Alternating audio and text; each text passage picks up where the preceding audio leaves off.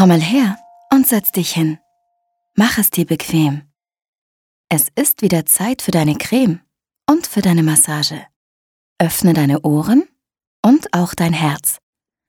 Wenn du willst, kannst du deine Augen zumachen. Ich erzähle dir jetzt eine Geschichte. Meine Geschichte.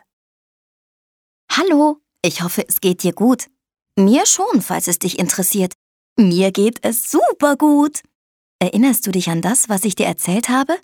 Das Ekzem kommt und geht. Derzeit geht es meiner Haut besser, weil wir genau das machen, was uns der Doktor gesagt hat und weil ich jeden Tag eingecremt werde.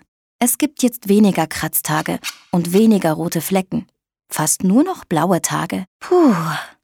Heute sind wir mit der ganzen Familie zum Schwimmen an den grünen See gegangen. Da gibt es einen großen Strand und Felsen in allen möglichen Farben. Ich war richtig glücklich. Ich habe meine kleine Tasche vorbereitet, habe ein Buch reingesteckt, dann mein weichstes Handtuch, um mich abzutrocknen, einige Spielzeuge und meinen Badeanzug mit Erdbeeren. Papa hat mich dann eingecremt. Jetzt können wir die Räder holen, sagte Mama. Setze deinen Hut und deine Sonnenbrille auf. Du musst dich gut bedeckt halten, um dich vor der Sonne zu schützen. Papa und ich sind auf einem Tandem gefahren. Nur er und ich. Wir sind echt stark. Wir sind richtig schnell gefahren und als wir ankamen, habe ich mein Handtuch auf einen Felsen gelegt. Dann bin ich ins Wasser gesprungen und habe laut gerufen, Arschbombenwettbewerb! Das Spiel haben sich Papa und ich ausgedacht, um Mama zu ärgern, die es gar nicht leiden kann, wenn ihre Haare am Strand nass werden. Als ich zurückkam, um mich abzutrocknen, habe ich mein Kuscheltier gefunden. Upsi, er sah sehr warm aus.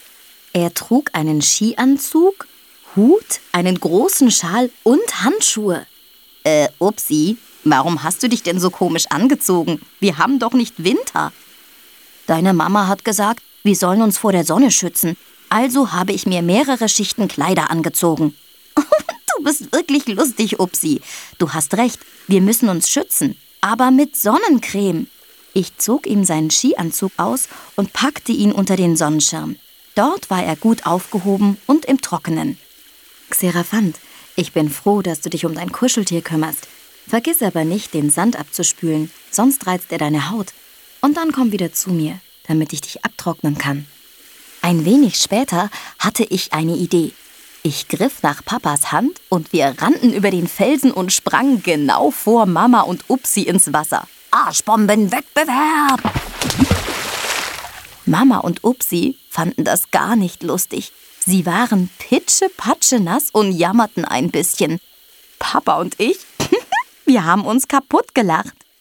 Mann, war das lustig. Ich liebe den Strand. Wir können Sandburgen bauen, Muscheln sammeln, schwimmen und im Wasser planschen. Und alles ist gut, solange ich daran denke, die Haut abzuspülen, wenn ich aus dem Wasser komme. Denkst du auch dran, wenn du an den Strand gehst? Sehen wir uns morgen?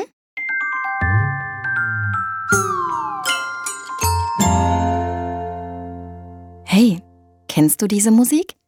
Das ist unsere Kuschelmusik. Drei kleine Noten, die flüstern. Na, fühlst du dich jetzt besser? Wir sehen uns morgen für eine weitere Massage und eine andere Geschichte.